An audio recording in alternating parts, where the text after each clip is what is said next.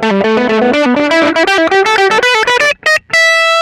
万弁タモルグモルマルモの100万弁タイム、えー、モルグモルマルモドラムコーラスの深川です。ボーカルの藤次です。まあ暑い季節がやってまいりましたが。はい。もうね今週は祇園祭りもありますけれども。ああ矛立っとるね。ここ立ってますね。えー、まあ暑いといえばうん。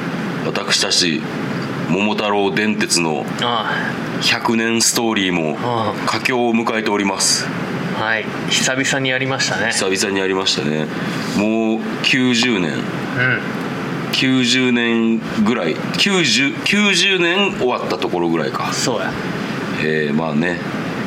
90年終わって、まあ、現在の、えー総資産を言いますと、はい えー関社長、はい。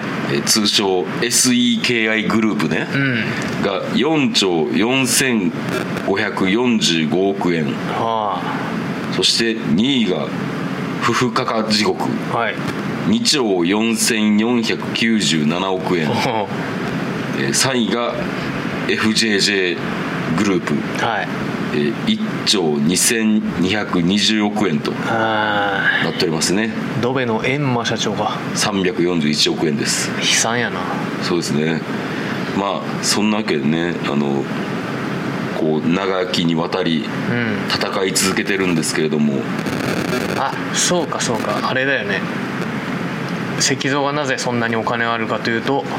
そうなんですよ、なんかねあの80何年経ったぐらいにあのキングボンビーの金庫っていうアイテムが出てきて、えーそこには今までキングボンビーが俺たちから吸い上げたお金が入ってますと、はい。その額ざっと5兆円、うん。そんなものが出てきた日にはね、うん。でなんかあの取り方としては、えーこの金庫が開くのは1年後ですと、で最終的にこの金庫を持ってる人が、ん。えーこうそのあもらう権利があると、あでまああの取り方としてはそのあの貧乏神をなすりつけるやり方と一緒であると。こうだから相手を追い抜かしたりとかしたら取れる。取れるっていうことなんですけれども。でなかまなかみんな取りに行かなかったよね。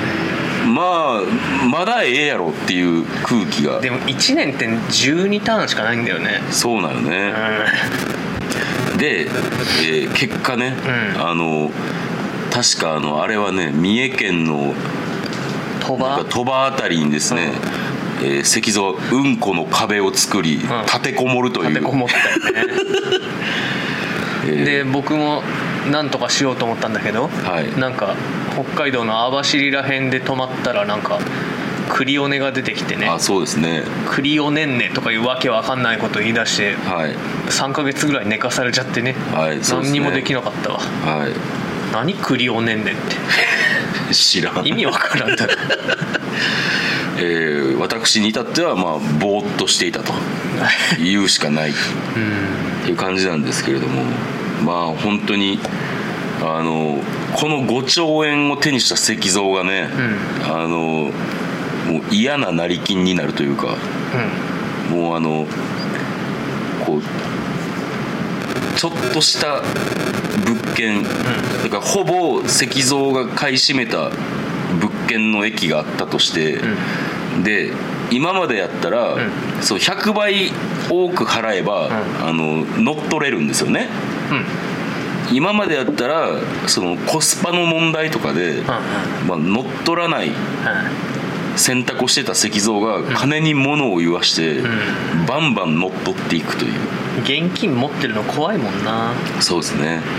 であのこう東京あたりにある高額物件を次々とああそうやな。こう借りあさる。うというような状態になりまして。ん最初はスカイツリーの奪い合いだったよね。そうですね。スカイツリーをなんか買ってそれを乗っ取ったり乗っ取り返したりみたいな不毛な争いがずっと続いてたよねはい続いてました。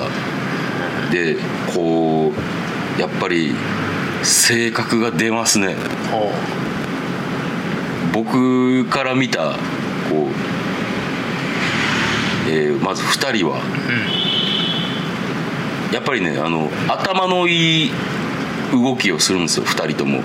こう考えてうん。ちゃんと考えてやるんですけれどもその「桃太郎電鉄」というゲームの中のルールを最大限に生かして、カードとかを最大限に駆使してまあそりゃそうなるやろ。相手のこう物件を乗っ取る。乗っ取る。っていうところでね、あのこうやっぱり熾烈な戦いになるんですよね。そな。まあ、それをこう私はもう戦争と呼ばせていただきますけれどおも。おまあすごくあの僕は嫌なんですよねそれが。おででも藤谷君がん。そうしないと勝てないよってこう。うんあのこの戦いに乗っからないと勝てないよと煽るわけなんですよ。はいだから、えー僕はあのそんなもんかって思って、自分もそのそのあの死の螺旋に 加わることにしたんですよね、はいはい。加わってましたよね、はい、一回加わったんですけど加わって一回高額物件を乗っ取ったんですけども全然楽しくないってお思ったんですよで結局乗っ取られ返されるし。うまあね。うんあの辺どうな何していいんだろうな。でうん。僕はうん。もうやっぱりもうこれは自分に合ってないと。自分に合ってないからこう基本に立ち返ろうと思って桃太郎電鉄のそのすごろくあおよびすごろくをやって物件を地道に買っていくっていうそこでやっぱり楽しさを見出そうと。う。んというかそれが楽しかったしって思って。ただあのすぐ戦争が始まるんですよ、うまあそらね。あの主にその戦争のやり方としては、剛速球カードというものがありましてそれで相手の持ってるカードを粉々に粉砕するという、うんうんえーまず1個目の手段がありまして、でもう1個はその物件駅に着いた時に、うん。その物件を乗っ取ってしまう乗っ取りカード、および、えー強奪、えー強奪飛びカードね。強奪飛びカードうん。を使って攻撃するわけなんですよ、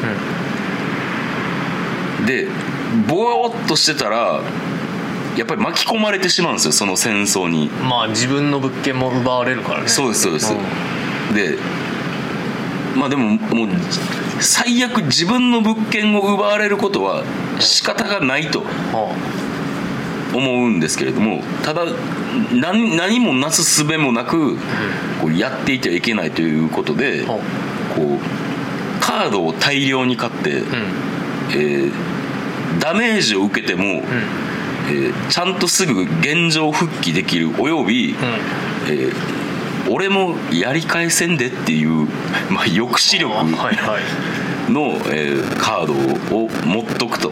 でバンクに預けておくと。ああバンクの便利さね。そうですね、うんバンク大事よね。ついにバンクもフル稼働するようになりましたね。っていうところで、えー僕はもうその乗っ取り乗っ取られっていうあのその戦いからは降りようと思ってただあの剛速球カードは結構面白かったんですよ。なんかあの面白かったんですけれども、これもあ結局なんかほんまあの最初は面白かったけども、なんか不毛やなやってることが。ほって思ってもうそもうそれもやりたくないなっていうところに行ったんですね。でこうじゃあこう乗っ取り乗っ取られってやってって、僕はこうあのじ立ち返ってすごろくと物件を買って、っていうところにあのややり始めたんですよ、やり始めてでもまあ相変わらずこう石像はこうトップを独走していて、富士寺はあのやらないと勝てないよって言ってすぐ沖縄に行くという。うんそうやな。はい。うんいいうような状況やったんですけれども、うん確かにこのままやってても勝てる見込みはないんですよ僕のやり方やと、うんでも気づいたんですね、うん桃鉄ってよくできてるって思ったんですよ僕がそうやって地道にいろんなところの物件を細かい物件をこうちまちま独占し続けることによって、なんと、助っ人っていうのがねどんどん僕に加勢するようになってきたんですよ。はいはいはいはいそしたらは勝手にうん。高額物件をせしめてきたりするんですよね、いはいはい。それあったな。はい、うん。それこそみんなが欲しがってる、あのそう言ったらスカイツリー、うん。現実で言ったらスカイツリー東京世界ツリーっていう名前になってるんですけど、それも取ってきたっていう、うん僕これはめちゃめちゃよくできてるなって。あこんなだからあのその言ったら戦うことが嫌なプレイヤーでも勝てるような仕組みになってんねやって思って、でも結局じゃあ、結局何をしてるかって言ったら僕もその戦いにやっぱ加わってることになるんですよ、不可抗力やとしても深田だけに。やめてよ。てなわけでじゃないね。だから僕としてはでも方針としては間違ってないんじゃないかと。こう高額えっ、とだからカードをたくさん買いつつうん。買いつつえっ、となんていうのあの物件を買いつつ、うん。でゴールを目指しつつ、でみんながあんまりゴール目指さへんくなったから僕むちゃくちゃゴールするようになったんですよ。ああ確かに。でで5回連続でゴールしたら、こうリニア周遊カードっていうあのめちゃめちゃ機動力最強のカードがもらえるんですよね。だからそういうものもたくさんストックとかしたりしてあの今ねだから僕の戦い方はそういう方向で行こうかなと思ってます。だから結局やってることは人の物件を取ったりするんですけどもやっぱり自分の手でなんかやるっていうのはどうもこうやりたくないと。こうあの現実の汚い部分から目をそらすというかそうやって僕は後の10年を戦おうと思っていますね。あとの10年で何が起こるんだろうな。わからないです。まあじゃあ藤谷サイドから気づいたこととかあったら聞きたいんですけれども。いやー何かイベントが起こらないともう無理だと思ってるんだけど。なるほどね。石像がクリオネンネしてうん。キングボンビーついてもうん。なんかダメそうな気がすんだよねまだそうね、うん。なんかとんでもないことせんかなキングボンビーが。だからやっぱりカードカードなんじゃないかなって思うんだけどな。だからベビーキュラーカードで、うん。えー藤谷君は石像の約半分近くのお金を、確かに。チューチューって知ったよね。うん。うん。それでも3位だからな。そうですねさっき読み上げた総資産が89年で、ん。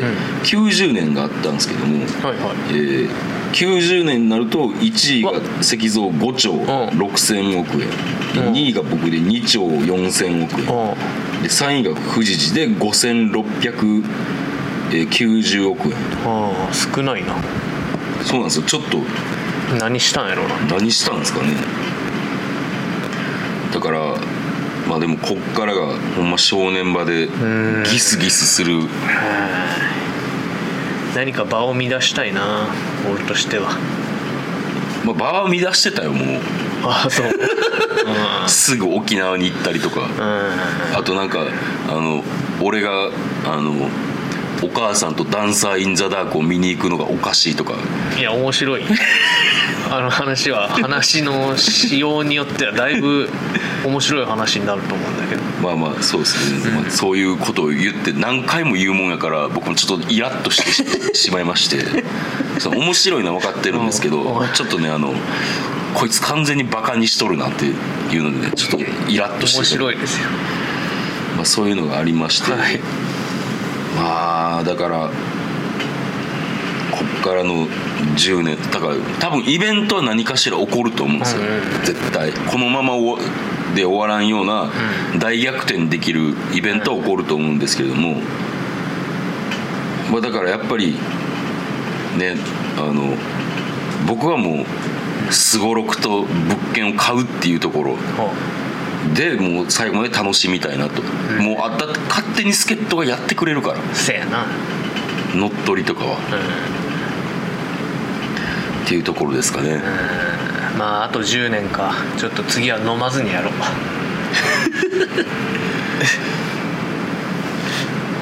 いやーもう次で終わるかな。まだ無理っちゃう。2回に分けない無理っちゃう。この10年だいぶ長くかかりそうだもんね。うん。結局この前も朝の9時から2時半ぐらいまでやって、うん。結局56年しか進んでなかったあそう。結構頑張ったな、うんめちゃくちゃ酔っ払ってた。結構酔ってたな。ああなるほど、うん。早かったもん始めたの。なるほどな、まあそんなわけでね、うん。桃鉄の話長かったなこれ。今回。長かったですね、まあ、今今週の一番のトピックといえば桃鉄やったんで、うん。話させてもらったんですけども石像なんか言ってた？なんか言ってた。いやなんか言ってた？なん石像の話みたいな。えどういうこと？じいさんが死んで日本にああ一言ってた。よ瞬帰ったけど、うん。まあ、富山で。富山行ってまた富山から東京の空港行ってすぐうん。帰ってみたいな。な、た大変よね。家に帰らずみたいなこと言ってたん。やあそうなんや、うんなんかもうあれだけ酒飲んでタバコ吸ってりゃ吸ってて90まで生きたら十分でしょっていう、んあの身内の者の死を受け止めたや人の発言とは思えないなんかドライなこと言ってましたけど。まあでも石像のそのじいさんのお父さんかなんかは酔っ払って寝てて雪に埋まって死んでたみたいな感じだったみたいなう。ん聞いた気がするしな。まあでもさ以前話したさ、あのおばあちゃんが死んだって言って泣いてた青年の話を聞くとさ、うやっぱ死の捉え方って人それぞれなんだな確かにな。113歳で死んで泣いてる人もいりゃな。そうそうそう。うん。だからね。うん。まあまあでも元気そうで皆さん、うん。何よりでしたね。石像も。うん。やっぱちょっと石像太ってきたな。あ本当？俺は結構その久しぶりに会ったから、あそんな変化をちょっと感じ取りましたね。まあそれはね運動してないだろうし。うん。あの後はまだゲームもしたんですか？僕はななんかやるかっつったんだけど、ん。もうなんか2人とも結構酔っ払ってたし、はいはい。ちょっとなんか話してうん。もう寝るわって言って切ったな、なるほどあれだけ飲まれた日の日曜の過ごし方ってどうなるんですか？あのあとまあ寝るんですよ、はい。3時間ぐらい寝たんかな。うん。で起きてまたちょっと元気になっとるから、はいはいはい。まあ、ちょっと飲み行くかって。飲んで飲でまあ早く寝たなあの日は。あそう。うん。まあ粘ったっちゃ粘ったな。あやっぱ早くから朝から飲むのよくないわーよくないやろ。うん。よくないしそうね。なるべく酔っ払ゲームをするときは酔っ払酔っ払わないでほしいですね。酔っ払ってるんですか？いや今酔っ払ってないですけど酔っ払ってるみたいになっちゃったけど、そうね。うん。ちょっとねあのやっぱあなたあのお口の方がちょっと悪くなるんでね。あああ気をつけないと。の楽しくなくなるんでやめてください。すいません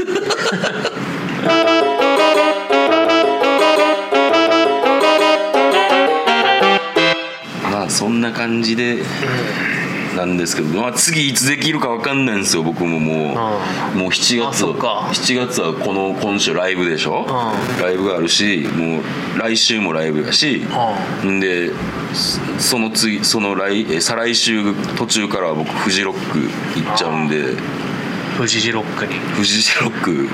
そんな名前やったっけ？暑いんかな。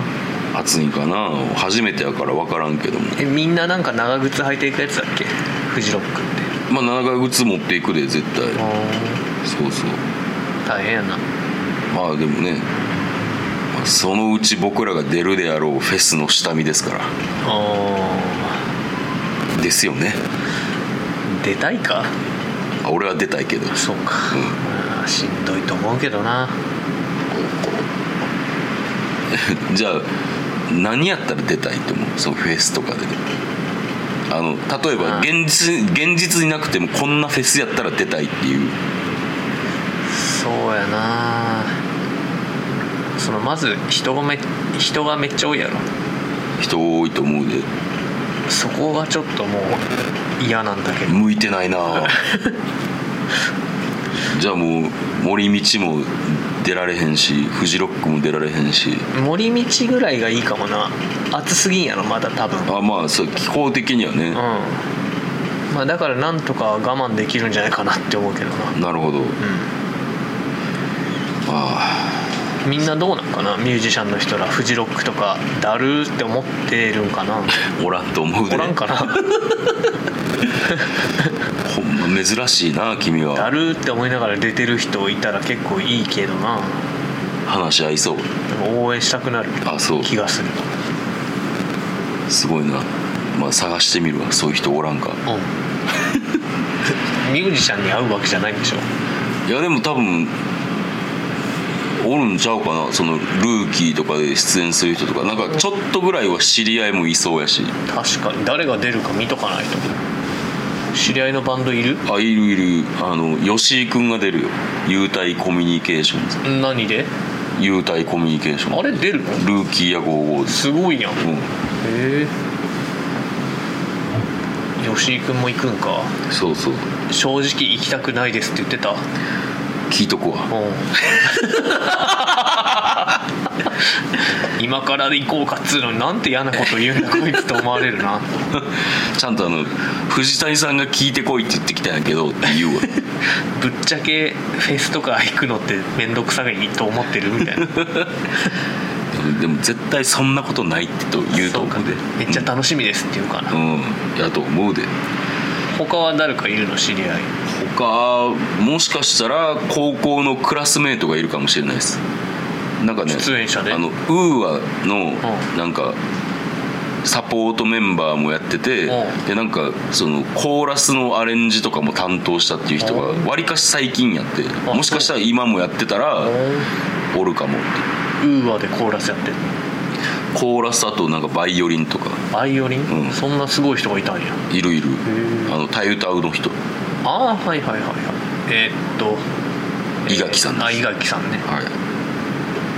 そんな感じですかねもしかしたら。でも多分他にもいろいろいると思うで知ってる人は。まあな。うん。まあだから、まあ、今年アルバム発売して来年ですかね僕らは。うん。そうね。そのルーキーのステージとかってさうん。ケータリングとかってどんなんあるんやろうな聞いとくわ。他のミュージシャンとかと一緒なんやろうか。いやそんなことはないと思う。違うんか、うん。あの昔そのメイン級のん。ステージに出る人のう関係者っていう人がうん。近しい存在でいまして、フジロックってさ山の中のフェスやんか、でも一回も地面踏まんかったって言ってたのうそうなのうん。どういうこと？車から降りたらもうステージみたいな？そうそうそうもうほんまにそう、へででどケータリングはどこになる？もうなんかいなんかいっぱいあるって。どこ行ってもうん涼しいしのどこ行ってもご飯あるしみたいあなでであのご飯食べてたら、うん。プライマルスクリームのボーカルの人が隣で食べてたボビーかボビー・ギレスリーか、とかそんなへらしい一緒なんやその洋楽のミュージシャンも。そうステージがなあの大きいとこやと。そういうとこは楽しそうだな。あその一回も地面踏まないルート。うじゃあもうちょっと頑張らんとね。ん もうちょっと頑張るか。もうちょっと頑張らんとね。もうちょっと頑張るか、はい。まあだからね。まあちょっとね本当今年本当にアルバムが出るのかっていうぐらいの感じですけども。出るかね。まあうん。出る予定で。出る予定で。やってますけど。はい。ちょっともう僕はなんか分からなくなってきましたこれほんまに大丈夫かなっていう気持ちしかないです。うん。ただね、まあ、ちょっとでも進んでると思って。うん。ミックスはでももう言ったからはい。直し。今直してもらってるところです。なるほど。どうなるやら。はい。まああれですね。今後どう ほんまどうなんねやろ。年内無理ちゃうかなとかすごい思っちゃうんですけどね。うんまあそのジャケとかのデザインやなまあデザインも、前もミーティングした時あの写真ありきじゃないですか。ああそうか。だからねそのトマソンを見つけないといけないんですよ。ああ確かに。じゃないと一個も話が進まないんですよ、うえートマソンというわけで教えてください。あなたのん。身近な超芸術トマソン。んそうね。街のトマソン。ね、どこにも続いていない階段とか、何の何のために？開けたら落ちるドアとかね、うん。あそういえばあるわそこに。ある？あるある。なんか警察の建物。あそう、ん。ちょっと写真撮っといてよそれ。うん大丈夫かなそんなとこ写真に撮って。わっぱ回されんか それだったらそれで面白いからいいよ。えーというわけで教えてください、あなたの周りの身近なトマソン。教えてください。はい、えーメールアドレスが、えー 10000bentime.gmail.com までよろしくお願いいたします。同じことを何度も言うな。えーでライブが7月17日に新宿レッドクロス、はい。7月23日三国ヶ丘ファズ、はい。こちら鳥です僕ら。はい。はい。で7月25日が、えーサインネガポジで「ラブラブラブ」とツーマンライブですあー迫っとるね。迫ってます。興奮する。嘘つけ。えーというわけでね、えーそんな感じでお送りしましたけれども、いや運が良かった。今日今日、カフェタイガーめっちゃ忙しかったあ昼。昼も。ああでさっきまでもうなんかあのお客さんがいてんけどさあそう。ちょうど君が来るぐらいに帰って、おおまあ僕のおかげか。そうですね。えーというわけで、えーそんなもんですか？はい。はいというわけで来週も聞いてください、See you! See you 100万ベンター